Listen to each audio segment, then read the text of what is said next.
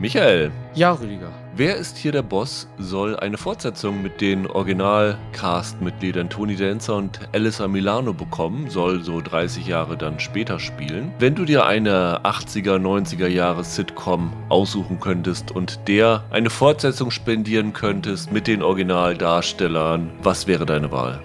Also bis auf all die, die schon eine haben, meinst du, die schon eine Fortsetzung haben. Genau. Äh, die Dinos ist Okay. doch in den Ja. 90ern noch gelaufen. Ja. Ähm, etwas ungewöhnliches Sitcom, weil ja nicht mit Darstellern, sondern mit diesen Puppen, mit diesen Dinosaurierpuppen. Aber die ist ganz gut. Ich habe die relativ spät dann irgendwann mal nachgeholt und die versucht ja so ganz verschiedene erwachsene Themen irgendwie in, mit diesen albernen Kinderpuppen darzustellen. Und die hat echt richtig gute Momente. Und ich glaube, gerade weil die immer versucht haben, auch nah am Zahn der Zeit zu sein, damals vor allem so Ölkrise und so haben die da ja aufgearbeitet, dass das heute auch lustig sein könnte mit aktuellen zeitgenössischen Themen. Also was zum Beispiel der Take der Dinos auf LGBTQ-Repräsentation wäre oder so. Das würde ich mir tatsächlich gerne ansehen. Das hätte, glaube ich, Potenzial. Ich habe mir gedacht, wir hatten ja vor kurzem Bel Air als Drama-Fortsetzung. Genau. Und eine Sitcom, die man sehr gut als Drama weiterführen könnte, wäre die Cosby Show.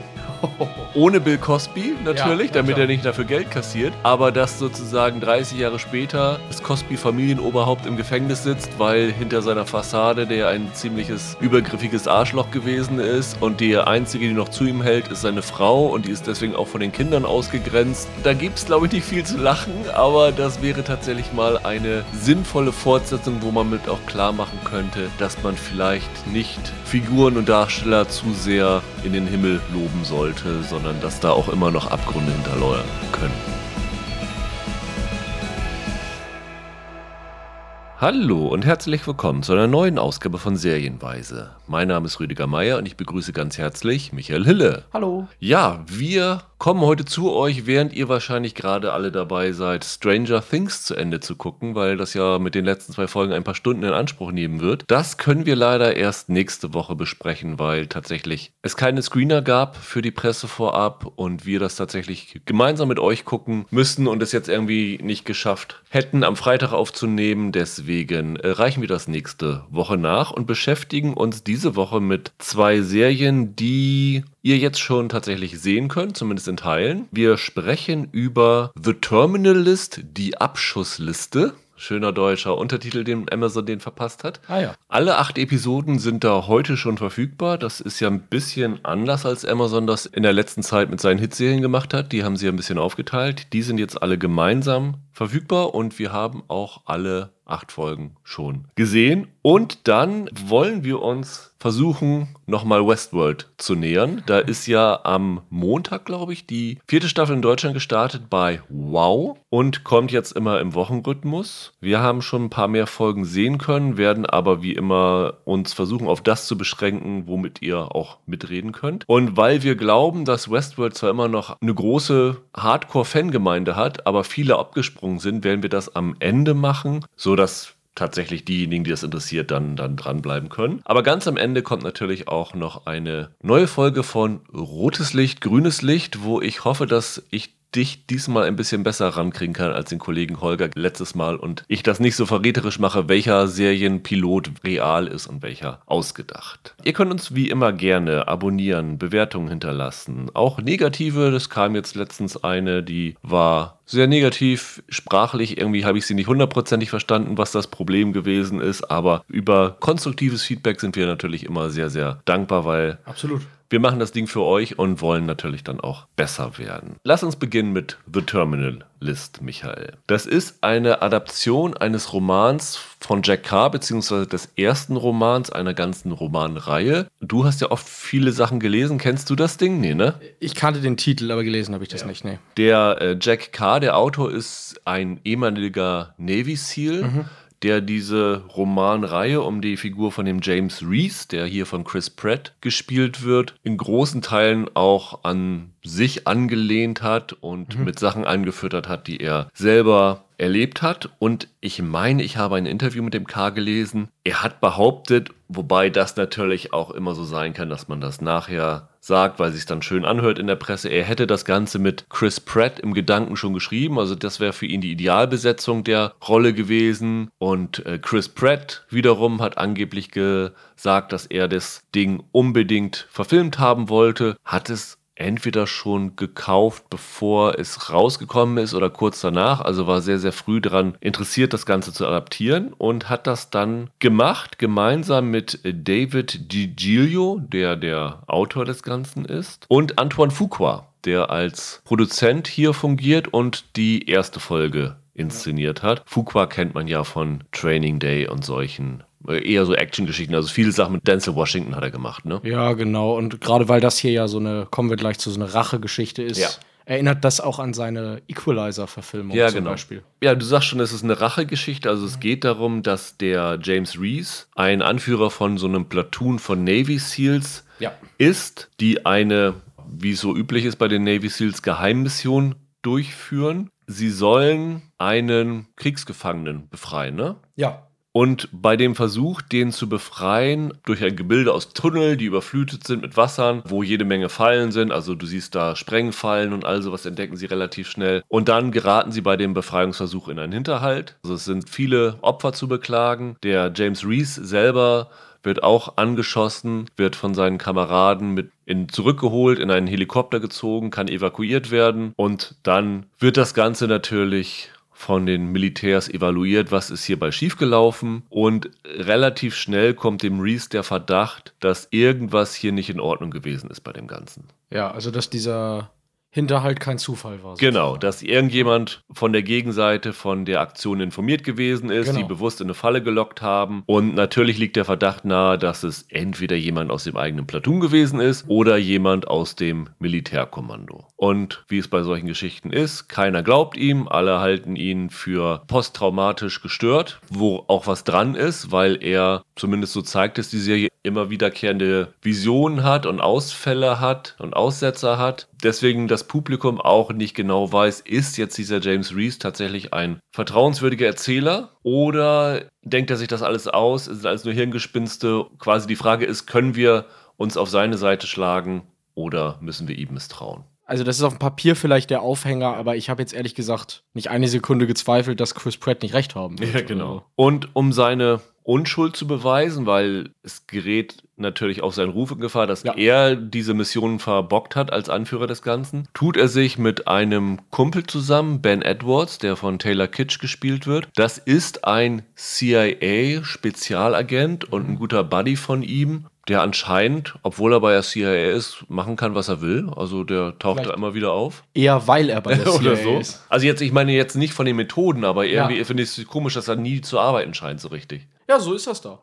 Und das eigentliche Racheding ist dann, dass die Frau und die Tochter ermordet werden. Relativ schnell. Ich glaube, im Buch selber ist es sogar noch schneller. Da werden die beiden schon getötet, bevor er nach Hause gekommen ist. Genau, und hier ist es. Hier hat er noch ein paar Stunden, Tage mit ihnen und dann werden sie von ja, Einbrechern mhm. ermordet. Auf jeden Fall kommt er zurück und auch da glaubt er wieder, das hat mit dieser Mission zu tun. Auch da glaubt ihm wieder niemand. Und jetzt will er natürlich Rache für seine ermordete Familie und unbedingt die Verantwortlichen finden und natürlich auch richten. Viel mehr muss man eigentlich gar nicht drüber erzählen über die Prämisse. Ne? Er, er, fängt dann halt an, Leute zu suchen, von denen er glaubt, dass sie was damit zu tun haben und bringt nach und nach Leute um. Daher halt Terminal List, weil er halt eine Liste hat mit Menschen, an denen er sich abarbeitet. Genau. Aber es ist keine Naughty und Nice Liste, sondern alle sind Naughty auf seiner Liste. Richtig, genau.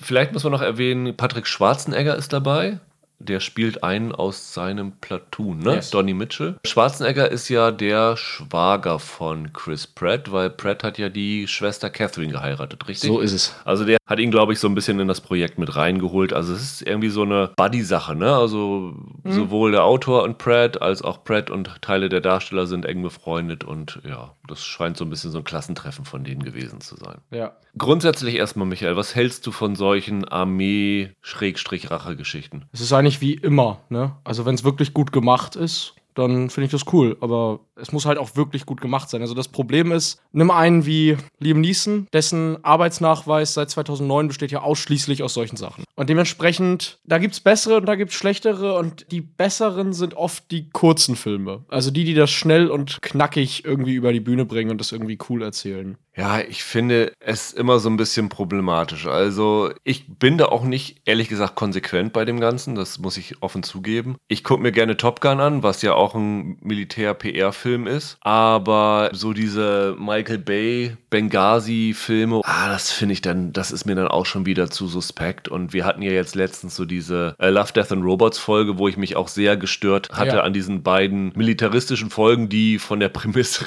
relativ ähnlich sind, zumindest wie dieser Ersteinsatz in dieser Serie. Ja, okay.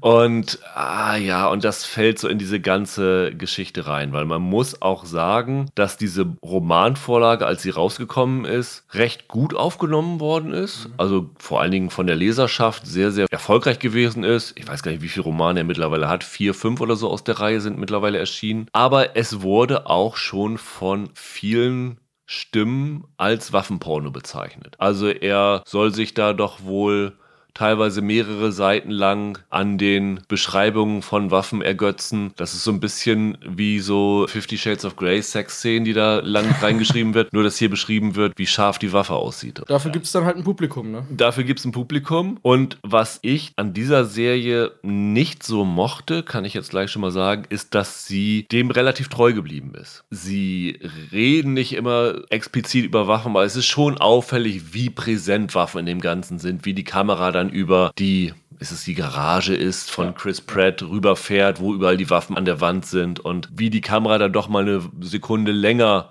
auf einer Waffe drauf hält, als es eigentlich sein müsste. Also das will schon die Leserklientel befriedigen, oder? Ja, das ist am Ende. Ein Mann sieht rot, dieser alte ja. Charles Bronson-Film. Das ist am Ende sowas in der heutigen Zeit. Ne? Und in dem Moment, in dem du als Hauptfigur keinen Ex-Polizisten hast, sondern Ex-Soldaten, ändert sich das Arsenal, mit dem der unterwegs ist. Ich hatte in den US-Kritiken, die habe ich so ein bisschen verfolgt. Da gab es eine, da fand ich das sehr treffend. Ich weiß leider nicht mehr von welcher, von welcher Zeitschrift, aber die hatten geschrieben: The Terminalist is your dad's new favorite show. Ja, genau. So in die Richtung geht das halt. Es ist so ein bisschen altes Männerkino als Serie das ist halt das, was Amazon jetzt schon seit einiger Zeit macht. Die hatten ja, ja genau. viele Serien, die in diese Richtung gegangen sind. Ob es nun Bosch ist, ob es nun Jack Ryan ist oder Reacher ist. Die haben sich alle so einen lonesome Hero, ja, genau. weißen Mann im besten Alter rausgesucht, der auf seine Art und Weise das Verbrechen bekämpft. Der eine mit mehr Grips wie Bosch, der andere mit mehr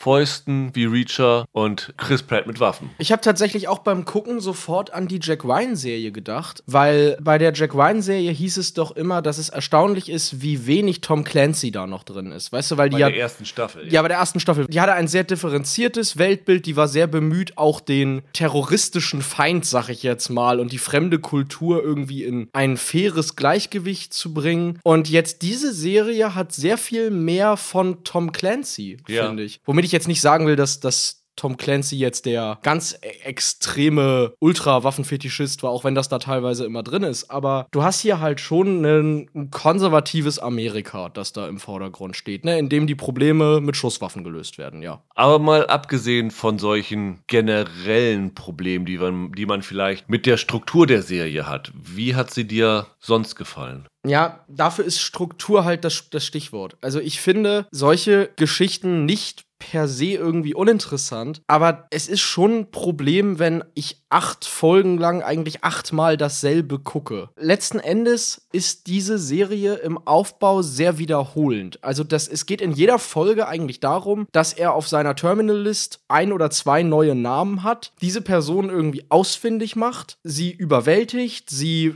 entweder foltert oder jagt oder sonst was, aus ihnen den nächsten Namen rausbekommt und sie dann umbringt. Das hat ein bisschen was von einer Videospieldramaturgie, weißt du? Wir haben Level auf Level auf Level, in denen wir immer wieder eigentlich auf denselben Endgegner hinarbeiten. Und spätestens bei Folge 4 habe ich mich dann angefangen, ein bisschen zu langweilen, weil da nichts Neues kommt. Das war genau mein Gefühl dabei. Mhm. Ich hatte nach Folge 2 gedacht, okay, ja, aber jetzt werdet ihr ja wahrscheinlich noch ein bisschen das in die neue Richtung bringen. Aber es ist wirklich buchstäblich so. Ne? Er hat da einen Zettel, da steht ein Name drauf, den mhm. er am Anfang gefunden hat. Dann findet er den ersten Folge, killt den, nachdem der ihm wieder einen anderen Namen gesagt hat, wo jetzt es weitergeht. Dann streicht er den Namen auf dieser Liste durch, schreibt dann in Großbuchstaben den neuen Namen rauf, steckt diese Liste an, dann kommt die nächste Folge. Dann sucht er den wieder. Dann streicht er wieder einen Namen durch, packt wieder einen neuen Namen rauf. Dann packt er, glaube ich, irgendwann zwei Namen rauf und streicht nur den ersten davon runter und dann sucht er noch den zweiten davon und so weiter. Es wird, glaube ich, zum Ende hin nicht mehr ganz so monoton, aber die ersten fünf Folgen sind schon so. Und dann fragst du dich, warum gucke ich mir das jetzt an? Also, dass der bei seinen Tötungsarten kreativer wird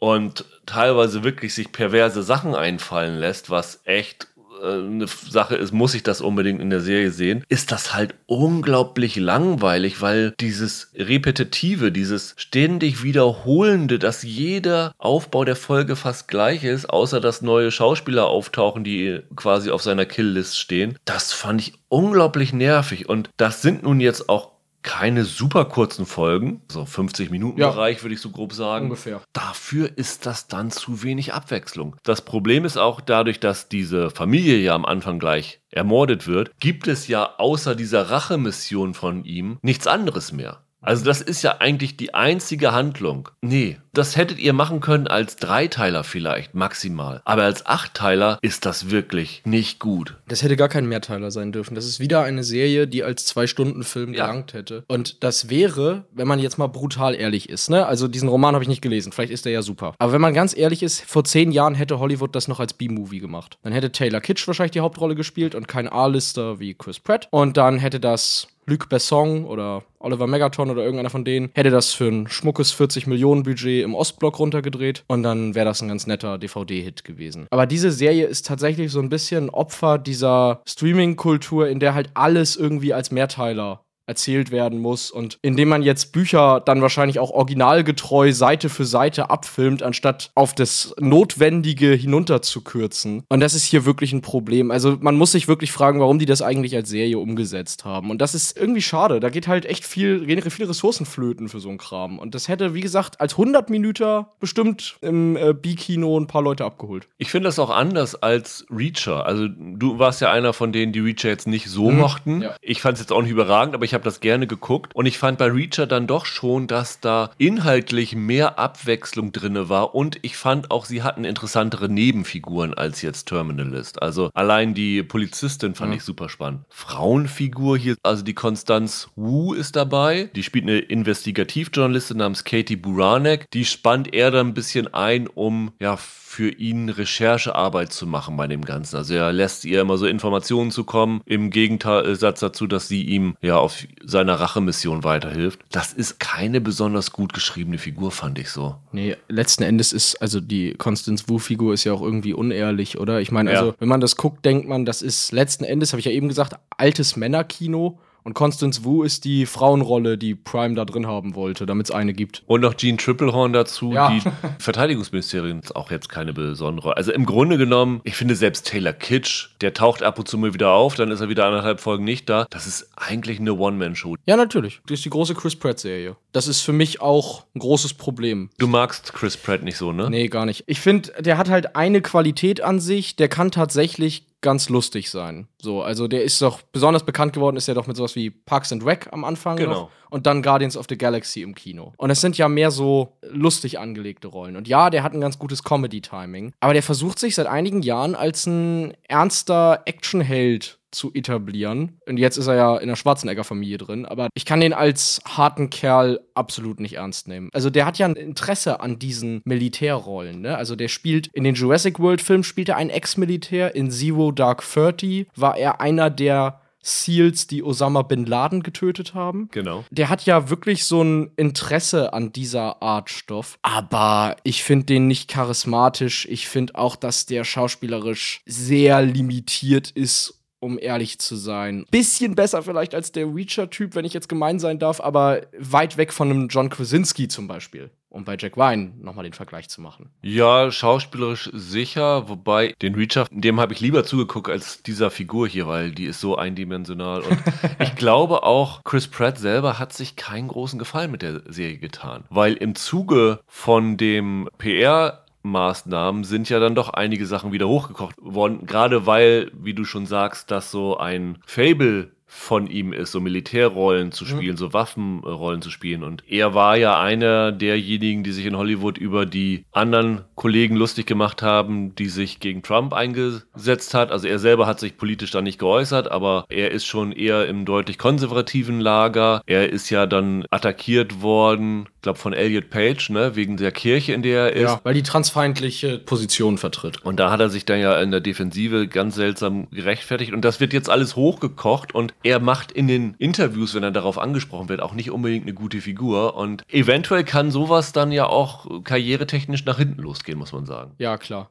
Wobei ich also hier nochmal sagen möchte, meine Kritik jetzt an Pratt richtet sich tatsächlich ausschließlich an seinem Auftreten ja, ja. in Serien. Also das Drumherum verfolge ich bei den meisten Leuten nicht. Aber klar, es ist ungünstig, dass er dann auch nicht der geschickteste ist, ehrlich gesagt, wenn er mit solchen Sachen konfrontiert wird. Ne? Also da fehlt ihm ein guter PR-Berater. Nun ist das ja eine Buchreihe. Findest du, die könnte man so stehen lassen als eine abgeschlossene Serie? Oder meinst du, es ist darauf angelegt, dass sie es weitermachen wollen. Das geht immer, aber die wollen bestimmt weitermachen. Ja, ja, ne? Also mit den, da ist ja noch, ich wollte gerade Potenzial sagen, das stimmt nicht, aber da ist ja durchaus noch, sind ja noch Dinge offen, die man erzählen kann. Keine Ahnung, ich weiß ja nicht, was in den anderen Büchern passiert, ob er da die nächste Liste anlegt, dann habe ich gar keine Lust darauf, muss ich ehrlich sagen. Aber ich weiß nicht, also die Kritiken sind ja nicht so dolle, ne? Ich hätte mir aber schon vorstellen können, dass das Leute irgendwie abholt, die so, ja, an so einem Sommernachmittag beim Grillen irgendwie ein bisschen Action gucken wollen. Ich kann mir schon vorstellen, dass das in den USA bei bei so, gerade bei so Waffennahen, die jetzt die Sache gelesen haben, durchaus gut ankommen kann. Also es gibt auf jeden Fall nach wie vor, da bin ich überzeugt, einen Markt für diese Stoffe. Und das ist ja letzten Endes auch fein. Ich habe jetzt beim Gucken die ganze Zeit gedacht, letzten Endes ist es ja auch immer ein Zeichen von einer diversen Gesellschaft, dass du so ein diverses Angebot hast und dass du halt auch diese simplen weißer Mann auf Rachetrip-Geschichten ja. hast. Das gehört am Ende ja auch in ein diverses Streaming-Angebot. Ich hätte an sowas auch meinen Spaß, aber mir ist das hier wirklich ein bisschen zu plump. Ich finde, wie plump das Ganze ist, kann man ganz gut am Vorspann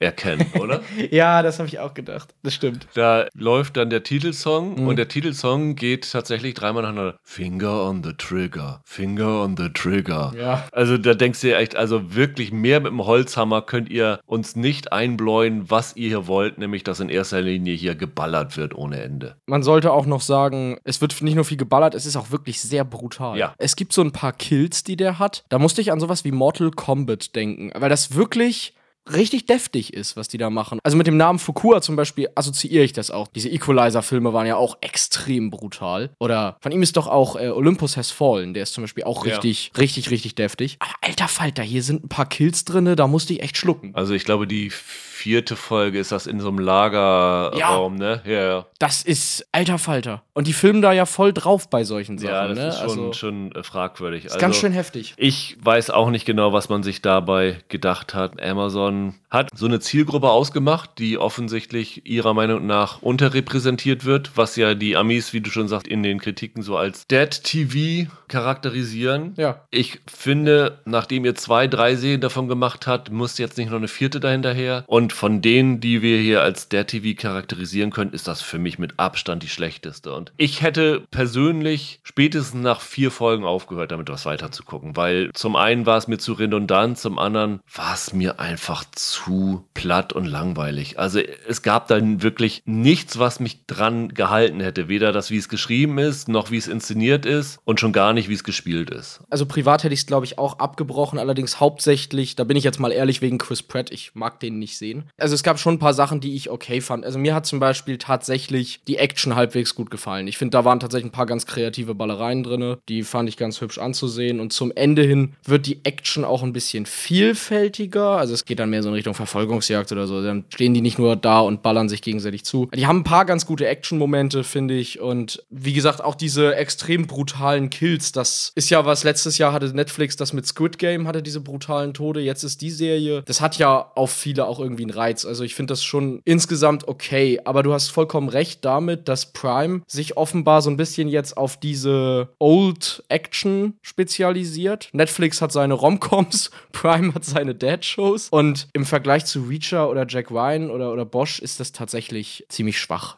Was ich hier auch inszenatorisch nicht so gut fand, ist, ich habe ja schon gesagt, dass die Familie in der ersten Folge getötet wird, aber die versuchen immer mit Rückblenden in den Folgen, die nochmal wieder zurückzuholen. Na gut, die haben Um- die Frau ja auch hochkarätig besetzt. Riley Q, ja. Riley Kyo, dann musst du sie, du kannst ja nicht nur für eine Folge buchen. Ja, aber ich finde das immer so ein bisschen manipulativ, weil sie versuchen dann dem Ganzen durch diese Rückblenden so emotionale Gravitas zu geben. Ah, das ist dann auch so platt teilweise. Also da ist dann diese Szene dann irgendwie, wie das Mädchen zusammenschreckt, weil was gegens Fenster knallt und dann sehen sie da, dass da ein Vogel gegen die Scheibe geflogen ist und dann am Boden liegt. Und das wird immer wieder wiederholt und scheint so das zentrale, traumatische Erlebnis dieser Familie zu sein. Und das ist so platt inszeniert. Das hat mich wirklich gestört. Also da wäre es mir wirklich lieber gewesen, die hätten die Familie umgebracht und wäre weggeblieben. Und dann hätten sie sich vielleicht auch noch ein, zwei Folgen sparen können dadurch. Das sind sichtbare Buchüberbleibsel, diese Szenen. Das sind hundertprozentig Sachen, die alles, die alle im Buch vorkommen und die in einem Roman vielleicht Sinn ergeben. Aber es hat ja einen Grund, warum in diesen ganzen Charles Bronson, Liam Neeson-Filmen immer die Ehefrau oder die Tochter abgemurkst wird. Weil du da schlicht nicht viel Zeit in diese Figuren investieren musst, um zu verstehen, warum es den Mann jetzt so motiviert, warum der so schwer getroffen ist. Weil wenn die Frau stirbt, bist du wütend, ist ja klar. So. Manche rasten auch aus, weil der Hund gestorben ist. Ja, oder weil der Hund gestorben ist. Ah, Da brauchst du halt nicht groß Charakterarbeit Ja, ja. machen. Wenn die Frau tot ist,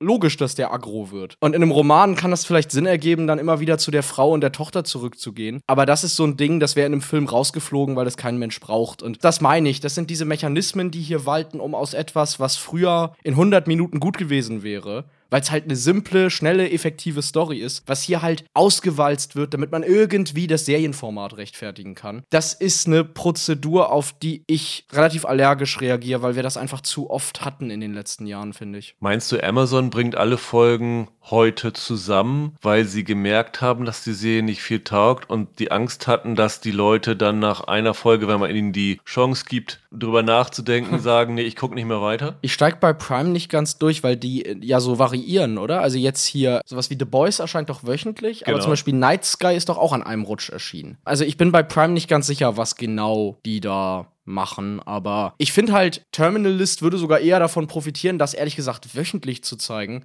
weil es dann nicht ganz so arg repetitiv ist, als wenn ich es fünfmal am Stück gucke. Ich bin mir da nicht ganz sicher, was die da machen. Auf jeden Fall machen sie nichts Gutes, das kann ich schon mal festhalten. Also meins war es absolut nicht, aber wer auf sinnlose Ballereien zum Abschalten steht, kann hier natürlich schon auf die Kosten kommen. Ich würde sagen, wenn man sowas wie diesen Equalizer-Film gut fand, dann in die Richtung geht es halt, ne? Das sind halt diese schnell verdaulichen Stoffe, wie jetzt eigentlich alle Actionfilme, die Netflix raushaut.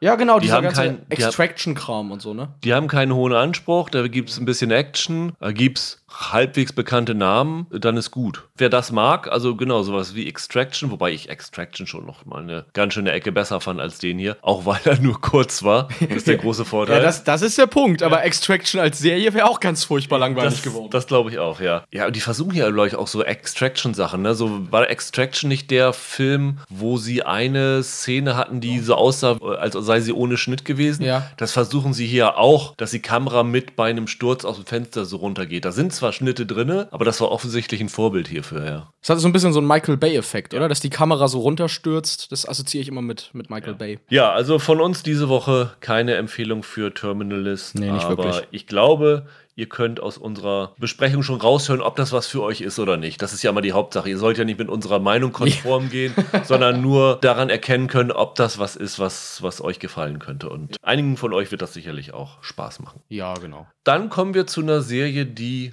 uns mal ganz, ganz viel Spaß gemacht hat, Michael. Weil wir hatten da, glaube ich, auch damals, also ich weiß gar nicht, ob du da schon dabei warst, aber wir hatten damals wöchentliche Folgen Ja. Recaps gemacht zu Westworld. Ja, war ich auch schon dabei. Zweite Staffel damals, ja. Genau. Und das war ja, zumindest in der ersten Staffel, die 2016 gekommen ist, ein echtes Phänomen, ne? Ich habe das irgendwann hier mal erzählt, aber die erste Staffel Westworld ist für mich immer noch eine der besten, äh, als geschlossene Staffel, eine der besten Staffeln, die ich je gesehen habe. Ich fand, das war so brillant konstruiert und hat so clever funktioniert auf so vielen verschiedenen Ebenen. Das war total aufregend. Und es war eine der ersten Serien, die wirklich so bewusst mit der Reddit-Community gespielt hat, ne?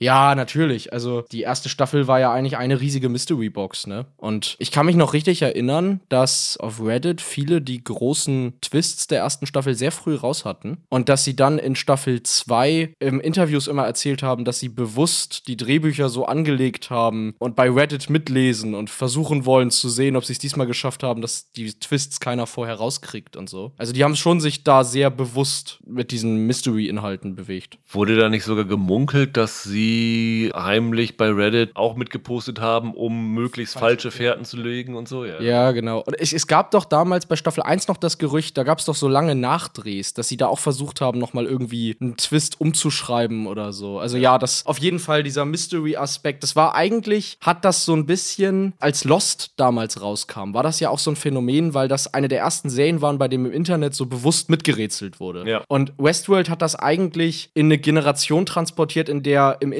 mitzuschreiben wöchentlich ne, schon fest etabliert war ne? und hat das auf eine neue Ebene geführt irgendwie. Ja. Der große Clou der ersten Staffel damals war, dass das Ganze in zwei Zeitebenen erzählt worden ist und das ganz am Ende erst verraten worden ist. Genau, richtig. Und normalerweise hattest du vorher, es gab schon Serien, die mit sowas gearbeitet haben, aber das wurde meistens nicht so geheim gehalten und auch war nicht so gut versteckt, sagen wir mal so wie da. Ja, genau. Sie hatten das so kryptisch geschrieben, dass man das schwer erraten ja. konnte, finde ich, ja. Und die Geschichte ist ja ganz simpel. Es ist eine Adaption von einem Michael Crichton-Roman, der 1973 schon mal als Film mit Jules Brünner adaptiert worden ist, um einen Vergnügungspark, wo Menschen hingehen, um ihre sexuellen und Gewaltgelüste an Robotern, Androiden auszulassen. Und hier haben wir es mit einer Androidin zu tun gehabt, Dolores, gespielt von Evan Rachel Wood, die langsam Bewusstsein entwickelt und merkt, was ihr angetan wird. Und dann beginnt eine Roboterrevolution zu starten. Also es genau. wurde ja dann immer mehr Androiden entwickeln im Bewusstsein. Und im Laufe der mehreren Staffeln, also die ersten zwei Staffeln, sind, sagen wir mal, zu 90 Prozent in diesen Parks. Also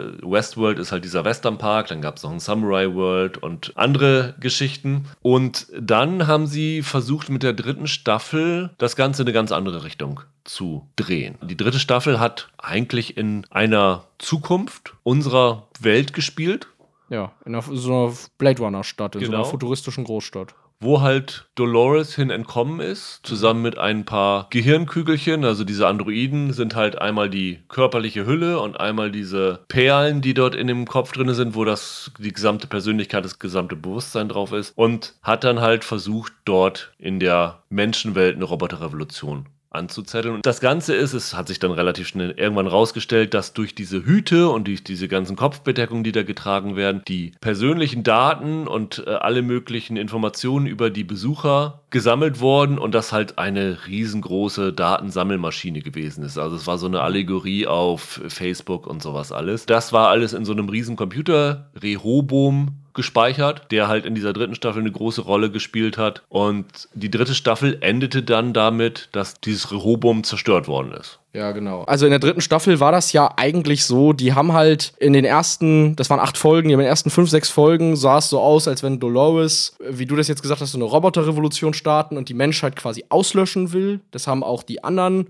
Roboter vermutet, die so gegen sie agieren. Und dann war der große Twist am Ende, dass ihr eigentliches Ziel war, die Menschheit zu befreien und dieses Rehoboam zu zerstören. Man kann da quasi zu sagen, Westworld ist ja am Ende eine Serie, die versucht, künstliche Intelligenz in den Vordergrund zu stellen und so ein bisschen zu fragen, was macht ein Lebewesen lebendig? Was ist eine Seele? Wann hat ein Wesen Gefühle? Wann ist es autark? Was ist freier Wille? Ja, genau. Das ist vielleicht sogar das Hauptthema freier Wille. Und letzten Endes muss man dazu sagen, die Showrunner sind Lisa Joy und ihr Gatte Jonathan Nolan. Und Jonathan Nolan Nolan war ja auch der Showrunner davor vor Westworld von Person of Interest. Das war ja auch eine Serie, die sich mit künstlicher Intelligenz beschäftigt hat, wo es auch eine Maschine gab, die die Menschheit überwacht und analysiert hat. Und letztlich war Rehoboam sozusagen die dystopische, die böse Version von dieser Maschine aus Person of Interest. Also man kann schon sagen, dass Westworld thematisch irgendwie eine Fortsetzung von Person of Interest ist. Genau, am Ende hat Dolores dann, das war jetzt die Ausgangslage für die vierte Staffel, sie hat zwar die Menschheit gerettet, sie hat Rehoboam zerstört, aber sie selber, zumindest die Even Rachel Wood-Version von Dolores, ist dann gestorben dabei. Genau, und umso erstaunlicher ist es, dass diese Serie anfängt, diese vierte Staffel, und das Erste, was man sieht, ist Evan Rachel Wood, die im Bett die Augen aufschlägt. ja. Und jemand, der Westworld wirklich nur guckt, ohne Theorien zu lesen, falls es sowas da draußen gibt. wird sich jetzt vielleicht fragen, hä, hat Dolores jetzt doch überlebt? Und da kann man nur sagen, es gibt zwei Sachen, die hat Lisa Joy hoch und heilig versprochen. Und ich kann mir nicht vorstellen, dass sie dabei lügt, weil das würden die Fans ihr nicht verzeihen, wenn sie da mit Schabernack treiben würde. Ja, gerade bei der Serie, wo die Leute so gern Theorien machen. Ne? Also es kann natürlich sein, dass man das anders auslegen kann ja, und klar. das so rechtfertigen kann und so. Aber die zwei Sachen, die sie versprochen hat, ist erstens diese Christina, die neue Figur, die Evan Rachel Wood spielt, ist definitiv ein Mensch. Also es handelt sich hier nicht um einen Roboter oder irgend sowas. Aha. Und das Zweite, was sie hoch und heilig versprochen hat, ist, dass Dolores tot ist. Also zumindest die Dolores Persönlichkeit und Hülle in einem existiert laut ihr nicht mehr. Was natürlich dazu geführt hat, dass in den Foren jetzt schon wieder viel spekuliert wird. Wie kann das doch mit Dolores zusammenhängen, ohne dass es dem widerspricht, was Lisa Joy gesagt hat. Da gibt es dann die Theorien, dass das ein Prequel sein könnte, dass Diese Figur das Vorbild für den Roboter Genau, Dolores weil ist. die Christina ist ja eine Autorin bei einer Videospielfirma, die die Biografien und Hintergrundgeschichten für die sogenannten Non-Playing Characters schreibt. Genau, also für die Figuren, äh, mit denen man irgendwie Quests erlebt oder die man dann in anderen Spielen umbringt oder überfährt oder sonst was. Genau, also das, was die Dolores zum Beispiel vor allen Dingen in der ersten Staffel von Westworld selber gewesen ist. Genau, eine, eine nicht selbstständige Figur. Genau. So ist deswegen eine Theorie, dass das quasi das Prequel ist, also dass diese Geschichte von der Christina Jahre vor der ersten Staffel von Westworld spielen würde. Ja, es gibt ja auch so biografische Überschneidungen zwischen ihr und Dolores. Ne? Also sie erzählt dann irgendwie von, von dem Wunsch, mit ihrem Vater auf der Farm zu leben zum Beispiel. In der ersten Folge, um nur bei der zu bleiben, ist es so, dass sie ein recht aktives Datingleben führt, also nach, nach der großen, perfekten Liebe sucht. Und in den alten Staffeln war es ja so, dass Dolores diesen Teddy hatte, gespielt von James Marston. Genau. Und das quasi ihre einzige echte Charaktereigenschaft war, dass sie immer die Schönheit sieht, dass sie ihre große Liebe sucht und so weiter und so fort. Und zum Beispiel die Begrüßungsszene, sagen wir mal so, die in Westworld in der ersten Staffel stattfand, dass eine Dose runterfällt, die ihr Verehrer hochhebt und ihr gibt, das wird zum Beispiel auch Hier nicht zitiert. nur in der ersten Folge, sondern auch in späteren immer mal wieder gespiegelt. Also irgendwie gibt es da eine inhaltliche Zusammenfassung, wie die dann nachher aussieht, Wissen wir auch. ist halt die große Frage. Das ist ja jetzt auch ganz witzig, wie du das eben gesagt hast mit Dolores, weil die zweite wiederkehrende Figur, die man dann in Staffel 4 sieht, nach Dolores, ist ja Ed Harris, also der Man in Black. Ja. Und der hat ja eigentlich dasselbe Schicksal gehabt wie sie vorher. Also der ist ja in Staffel 3 auch irgendwie rausgenommen worden, ohne dass es jetzt die meisten mitbekommen haben. Genau, weil es fand nach der eigentlichen Handlung in den Credits statt. Genau. Dort ist ja von der Charlotte Hale, die von Tessa Thompson gespielt wird, die, jetzt werden wir alle verwirren, die von Westworld auch nie was gehört haben, falls ihr noch dabei seid, die ja in ihrem Kopf das Bewusstsein von der Dolores implantiert hat. Also die ist ja auch nicht mehr die Charlotte, die man am Anfang kennengelernt hat. Ja, die hat Dolores irgendwann umgebracht Genau. und überschrieben und so, ja, ja. Und die hat halt den Man in Black, der von Ed Harris gespielt wird. Das ist derjenige, der in der ersten Staffel halt in dem Park angekommen ist, als dann rauskam, dass es dann eine zeitliche Unterschied gab, diese Firma übernommen hat und quasi das Ganze nur macht, um seine sadistischen Fantasien auszuleben. Genau. Der bekam dann die Kehle durchgeschnitten von sich selber. Von einer Roboterversion von Genau. sich, ja, ja. Und jetzt ist natürlich die Frage, wir sehen die Ed Harris-Figur in der ersten Folge am Hoover Dam Ja. wo er einen Typen, das ist so organisiertes Verbrechen, den offensichtlich da im Hoover Dam so ein Serverraum gehört, der dazu bringen will, ihm diese Server zu übertragen, weil, so sagt er, in diesem Server etwas drinne wäre, was ihm vor acht Jahren gestohlen worden ist. Was insofern recht interessant ist, weil es wird in einer anderen Geschichte dieser vierten Staffel erzählt, nämlich es gibt dann ja auch die Geschichte von der Maeve, der von Tandy Newton gespielten Androidin, die Ja, anfangs immer ihre Tochter gesucht hat und mittlerweile mit dem Katana so eine Badass-Kämpferin geworden Genau. ist. Die ist in einer Geschichte mit dem von Aaron Paul gespielten Caleb. Es war der menschliche Verbündete von Dolores in der Genau. dritten Staffel. Und dort wird gesagt, dass das sieben Jahre nach den Ereignissen der dritten Staffel mit dem Rehobum spielen würde. Ja, und du meinst jetzt, ist es dann interessant, dass der Man in Black sagt, vor acht Jahren ist ihm was Exakt. gestohlen worden. Ja? Das heißt also, das, worauf er sich bezieht, wäre Staffel 2. Und in Staffel 2 ist ja dieser Roboterhimmel gewesen, wo die dann reingeflohen sind. Genau, da gab es quasi so eine Art Cloud, in der das Bewusstsein verstorbener Roboter dann abgespeichert werden konnte, ja. Und von daher liegt der Verdacht nahe, Dass er das sucht. dass er der Meinung ist, dass diese Daten, dieser, ich nenne jetzt mal Roboterhimmel, auf diesem Server gespeichert ist. Also alles, was aus dem Park äh, existierte, würde in diesem Server liegen. Was, wenn man sich den Trailer anguckt, also alles, was wir reden, basiert jetzt wirklich nur auf der ersten Folge und im Trailer, also alles Sachen, die ihr jetzt auch selber sehen konntet, gibt es eine Szene, wo er Ed Harris hoch zu Ross auf diesen Hoover-Damm zureitet und du siehst im Himmel genau diese Spalte,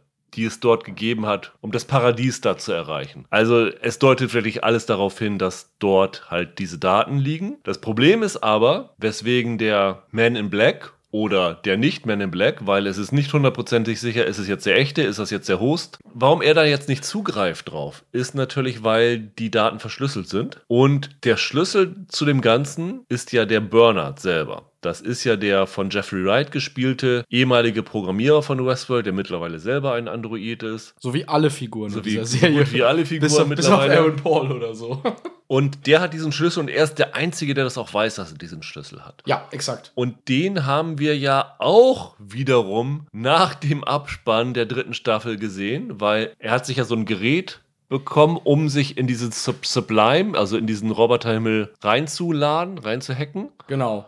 Und am Ende ist er dann wieder aufgewacht und hatte jede Menge Staub auf sich. Das heißt, es muss ein riesen Zeitsprung gewesen sein. Ja, und so sieben, acht Jahre willst Exakt. du mir jetzt sagen, das könnte hinkommen dann. Ne, das weiß ich nicht. Das Interessante ist wirklich, dass es zwei exakte Zeitangaben gibt in dieser ersten Folge. Nämlich das mit den sieben Jahren und das mit den acht Jahren. Es gibt ja mehr als diese zwei Handlungsbögen. Zum Beispiel in dem Handlungsbogen von der Christina gibt es überhaupt keine Zeitangabe. Das heißt, wir wissen nicht, ist das vorher, ist das später, wann auch immer soll das stattfinden. Deswegen könnte das ja so ein Prequel sein. Genau. Und der Bernard, der taucht in dieser ersten Folge ja noch gar nicht auf. Der taucht später auf. Wir haben schon Wir haben schon Folgen gesehen, verraten aber nichts, aber man kann sagen, dort wird auch nicht explizit gesagt, wann es spielt, aber man kann es sich relativ schnell erschließen in dieser Folge, wenn er da auftaucht. Mehr wollen wir darüber nicht verraten. Ja, das nur so zur kurzen Übersicht. Jetzt wisst ihr alle genau Bescheid. Klarer geht's ja nicht. Ja.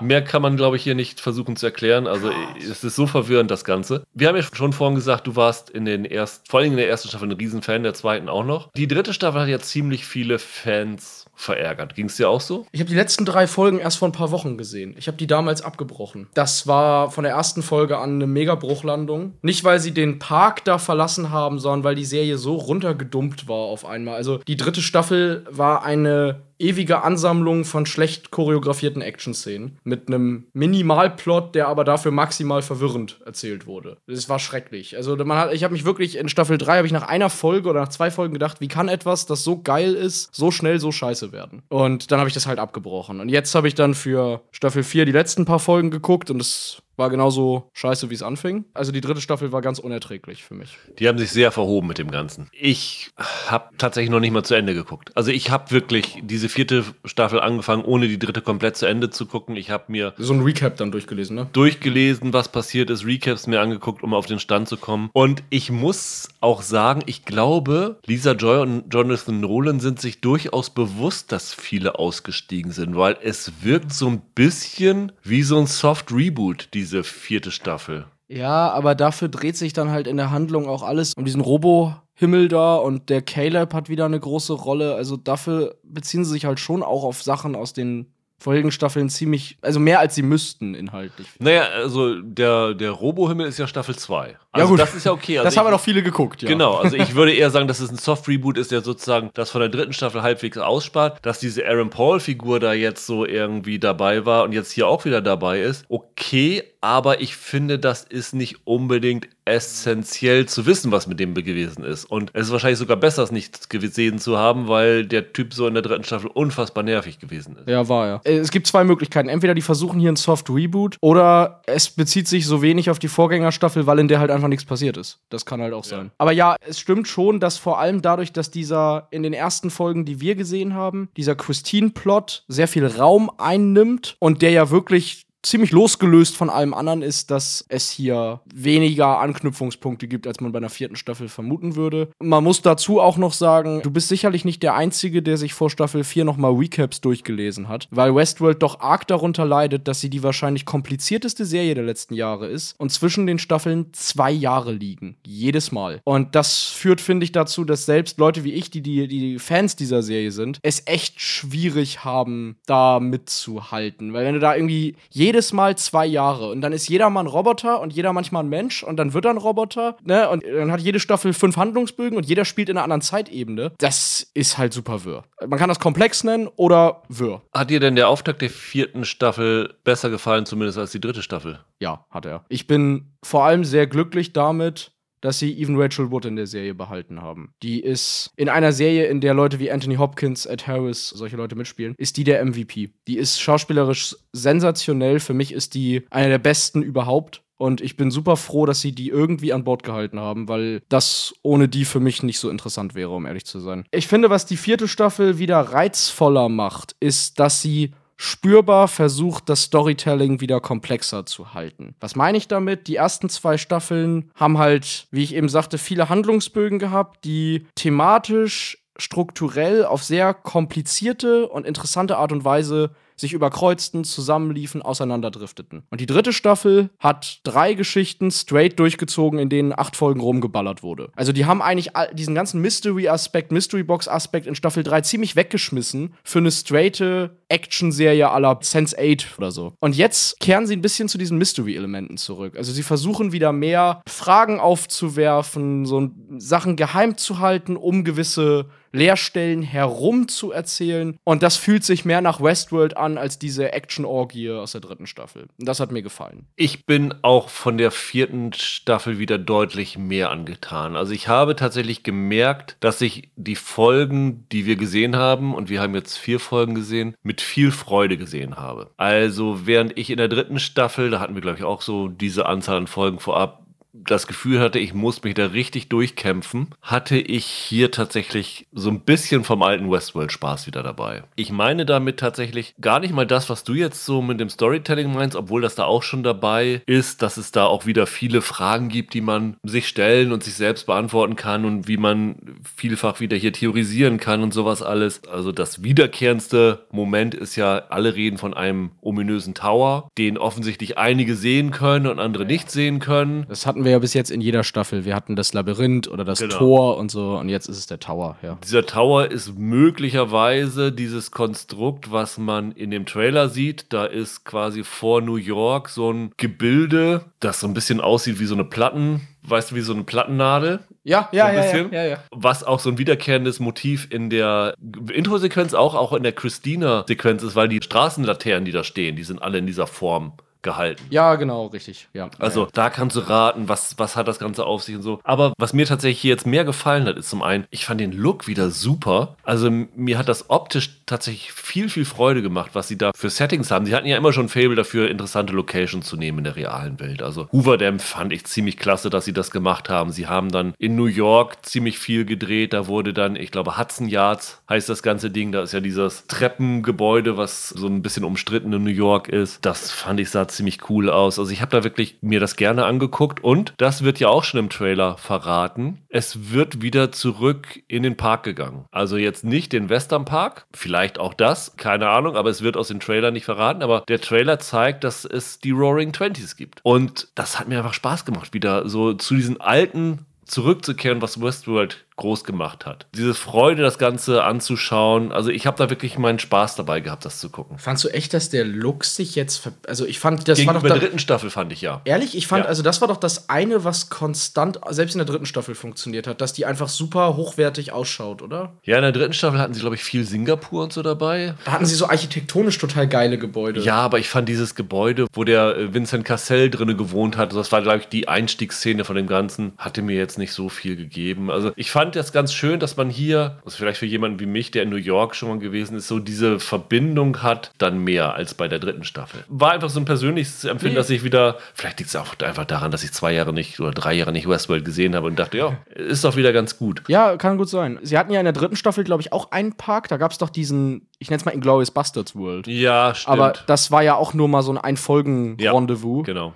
Und hier jetzt äh, rückt das wieder mehr in den Vordergrund, das stimmt schon. Und ich habe für mich jetzt tatsächlich die Methode rausgefunden, wie mir Westworld gefällt. Ich bin ja genauso wie du am Anfang dabei gewesen. Oh, wie vor allem in der zweiten Staffel, nachdem man wusste, wie in der ersten, wie sie da mit den Zuschauern spielen. Ah, das könnte das und das sein. Und ja, ach, das könnte mit der Figur sein. Und der Charakter könnte das und das sein. Und oh, ist das in der Zeitebene? Und wie viele Zeitebenen gibt es in dieser Staffel und so? Und ich habe jetzt für mich in der vierten Staffel festgestellt, das ist mir scheißegal. Also ich will jetzt dieses Theorisieren gar nicht mehr so mitmachen, was jetzt die mit diesem Tower auf sich hat. Das ist mir egal. Ich will das gar nicht vorher wissen. Ich freue mich jetzt wirklich darauf, die weiteren Folgen zu gucken und lasse mich dann überraschen. Und dann will ich am Ende feststellen, ob das, was sie mir dann erzählt haben, ob das für mich schlüssig gewesen ist, ob mir die Reise Freude gemacht hat und vielleicht auch ob mir die Auflösung gefallen hat. Aber ich habe jetzt keinen Bock mehr, jede Folge darüber nachzudenken, was jetzt das und das auf sich haben könnte. Ja, kann ich verstehen. Also ich glaube, wenn wir damals nicht äh, wöchentliche Podcasts gemacht hätten, hätte ich das auch damals schon bei der zweiten Staffel nicht so exzessiv gemacht. Weil das, was Westworld für mich in den ersten zwei Staffeln zu so einer exzellenten Serie gemacht hat, ist, dass die sich in eine Position geschrieben haben, in der sie wirklich kluge Sachen erzählen können, auf eine sehr palpige Art. Also in der ersten Staffel hattest du ja wirklich jedes Western-Klischee, das du irgendwie haben kannst. Du hattest den Angriff aufs Fort, du hattest die, die Postkutsche, du hattest den klischeemäßigen Indianerüberfall und die Saloon-Damen, ne, den Bankraub. Die, die haben auf sehr palpige Art und Weise versucht,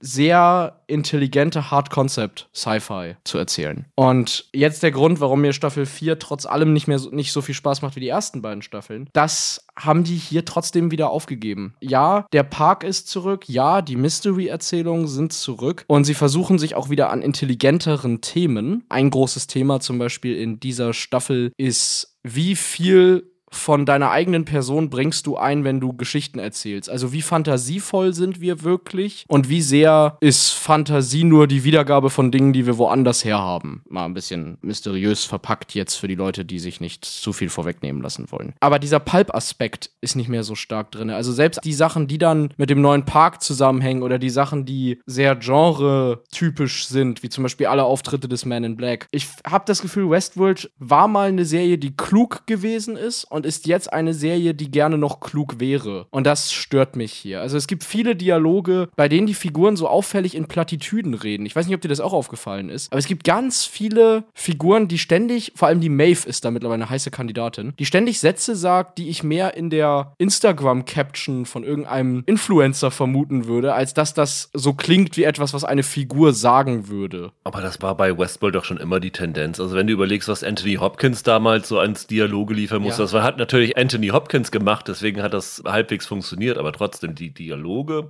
Ja, aber da hat Westworld ja noch diesen Pulp-Charakter gehabt. Da ergab das ja Sinn, dass alle in Phrasen sprechen. Aber ich finde, jetzt versuchen sie tatsächlich, das klüger zu verpacken. Also dieser Exploitation-Faktor ist irgendwie zurückgegangen, aber die Figuren reden immer noch in Kalendersprüchen. Und das stört mich hier tatsächlich. Also ich hatte jetzt nach den Folgen, die wir gesehen haben, nicht den Eindruck, dass die Serie noch so clever ist, wie sie es mal war. Das finde ich ein bisschen schade. Und äh, die Qualität der Handlungsstränge variiert hier auch sehr. Also Aaron Paul geht mir wieder nur auf die Nerven und ich bleibe dabei, dass die Aaron Paul nur besetzt haben, weil er in Breaking Bad dauernd am Leiden war und der Caleb eine Figur ist, der ständig nur auf die Fresse bekommt und sie gesagt haben, ey, wer kann denn besser heulen als Aaron Paul, als männlicher Darsteller? Dann haben sie den besetzt. Ich finde den nicht gut hier. Und auch der Ed Harris nervt mich mittlerweile ein bisschen. Ich finde, das ist so ein One-Note-Charakter, den sie jetzt totgenudelt haben. Welcher Ed Harris?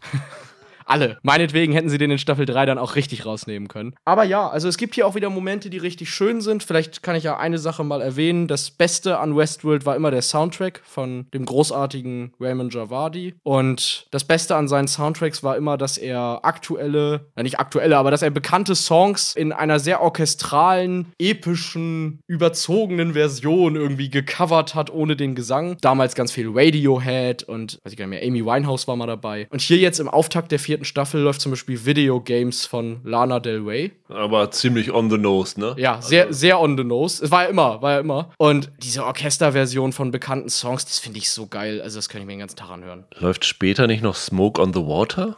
Ja, ne? Ja, absolut, absolut. Also der Soundtrack wird auf jeden Fall am Ende wieder in meiner Spotify-Playlist landen. Aber ich weiß nicht, ich habe das Gefühl, Westworld hat mich in Staffel 3 so verloren, dass Staffel 4 einfach noch mehr tun müsste, um mich zurückzugewinnen. Wenn ich das mal so sagen darf. Also mir ist es noch zu wenig, damit das Feuer wieder da ist aus den ersten beiden Staffeln. Auf jeden Fall, wer dran bleibt, kann ich versprechen, sobald eine Fliege im Wohnzimmer ist, wird man ganz schleunigst versuchen, die mit der Fliegenklatsche zu killen, weil sowas nicht. das ist hier tatsächlich so das eine Hauptmotiv. Das war ja auch schon im Trailer so und auch im Vorspann ist eine Fliege das, das Hauptmotiv. Und auch in der ersten Folge ist es ja schon so, dass dieser Typ, dem der Man in Black diesen Server abkaufen will, dem sagt er, Du hast die Wahl. Entweder du verkaufst mir heute für 100 Millionen oder du gibst es mir morgen für umsonst. Und dann kommt der Typ nach Hause und dann ist sein ganzes, seine ganze Wohnung, sein ganzes Haus von Fliegen voll, die ihn attackieren. Und am nächsten Tag auf einmal killt der Typ alle seine Kollegen und gibt dem Man in Black die Kontrolle. Und dann sagt der Man in Black zu ihm, du hast deinen Dienst erfüllt, dreht sich um und im Hintergrund siehst du, wie der Typ sich die Kehle durchschneidet. Super brutaler Auftakt. Ja. Fliegen haben bei Westworld irgendwie so ein ewiges Motiv. In der allerersten Folge damals von Staffel 1 wurde das beginnende Erwachen der Hosts dadurch gekennzeichnet, dass Dolores eine Fliege getötet hat. Wobei die ja eigentlich keine Gewalt ausüben Ja. konnten und so. So ein ewiges Motiv. Aber ja, also,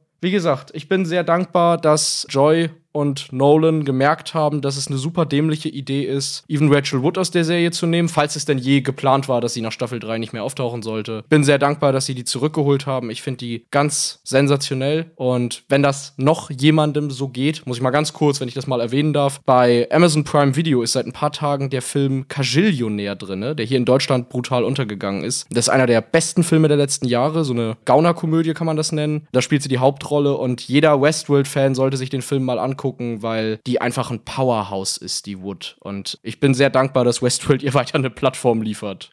Übrigens, Michael, ich weiß jetzt nicht, ob dich das jetzt fröhlich stimmt oder dich das schockiert. Lisa Joy ist gefragt worden, war es das jetzt mit Staffel 4? Bringt die Geschichte zu Ende? Nee, die Und machen sie, eine fünfte, ne? sie hat nur gesagt, also wir haben unser Ende im Sinn, das haben wir aber noch nicht erreicht. Also es wird, wenn es nach ihnen geht, weitergehen. Wobei die Serie, Die Ratings sind richtig furchtbar, ne? die Einschaltquoten waren nicht so gut und die, ich meine, jede Staffel hier kostet 100 Millionen Dollar. Das Ja, ja. ist jetzt auch nichts, was selbst HBO so aus der Portokasse zahlt. Nee, und HBO kann sich solche Prestigeprojekte zwar leisten, aber dafür müssen die Kritiken halt auch Ja. stimmen, ne? Ich glaube, die haben damals vor der, vor der allerersten Staffel, haben Nolan und Joy mal erzählt, dass sie das Ganze auf sechs Staffeln planen. Und ich vermute, dass der Plan auch immer noch steht.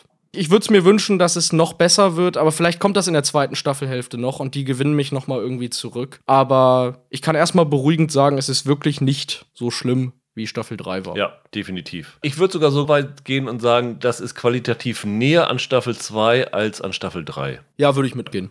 Ja, Michael, Ach Gott, jetzt muss ich ja. Ja, ja. musst du einmal raten. Jetzt Ja. kommen wir zu rotes Licht, grünes Licht. Oh, spielen wir jetzt immer einen Jingle? Genau.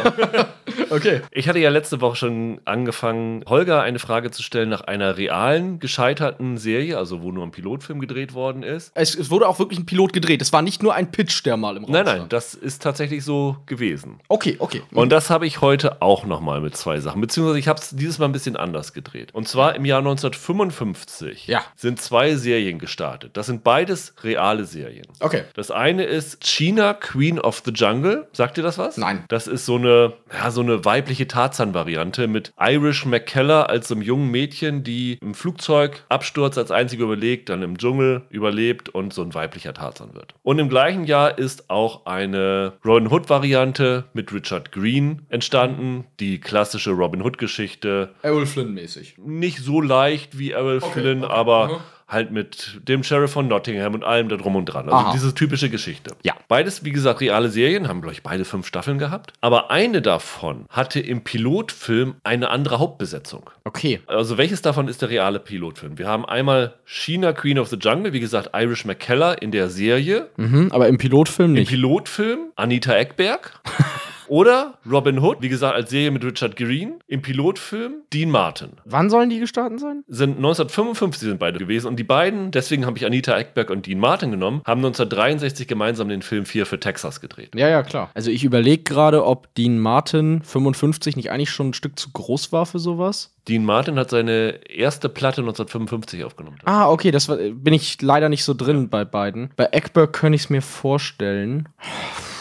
Ich sag mal, dass die Eckberg stimmt. Ja, stimmt leider. Ja? Okay. Aber den würde ich gerne sehen. Mit Anita Eckberg als Tarzan, das müsste ziemlich cool sein, ja. Ja, das klingt irgendwie verrückt. Aber ich habe von dieser Gina-Serie also noch, auch noch nie gehört. Das klingt, China, China, China, China. ja. Das klingt sowieso irgendwie witzig. Eine weibliche Tarzan, warum gibt's sowas heute nicht? Aber weißt du, was wirklich verrückt ist? Ja, erzähl. So einen Pilotfilm zu drehen mit Anita Eckberg und sie dann zu ersetzen. Ja, Das ist das wirklich Verrückte. das ist richtig. Du weißt aber nicht, warum sie die ersetzt haben, Nee, oder? das habe ich leider nicht rausfinden die können. jetzt Nee. schlecht ankam oder so. Das kann ich gar nicht vorstellen. Vielleicht ist sie dann auch durchgestartet und hat dann gesagt, so, sie will ihre Filmkarriere lieber fördern, ja. Aber so eine weibliche Tarzan-Serie klingt doch eigentlich nach irgendwas, was Prime heute mal versuchen würde, oder? So. Ja, wäre bestimmt besser als Terminalist. Ja. Ja, also noch sowas nach wie The Wilds oder so, wo sie ja quasi Herr der Fliegen mitgemacht haben. So, warum nicht mal so eine Tarzan-Serie? In der nächsten Woche sprechen wir auf jeden Fall über Stranger Things und äh, dann werden wir auf jeden Fall nächste Woche reden über King of Stonks, ein neues deutsches Netflix-Original mit Matthias Brandt, so ja quasi so eine Persiflage auf die ganze Wirecard-Geschichte. Und auf Wunsch von Holger auch noch Blackbird, weil das eine Apple-Serie ist, die von einem von Holgers Lieblingsautoren, nämlich Dennis Lehane. Hat also nichts mit dem Beatles-Song zu tun. Nee,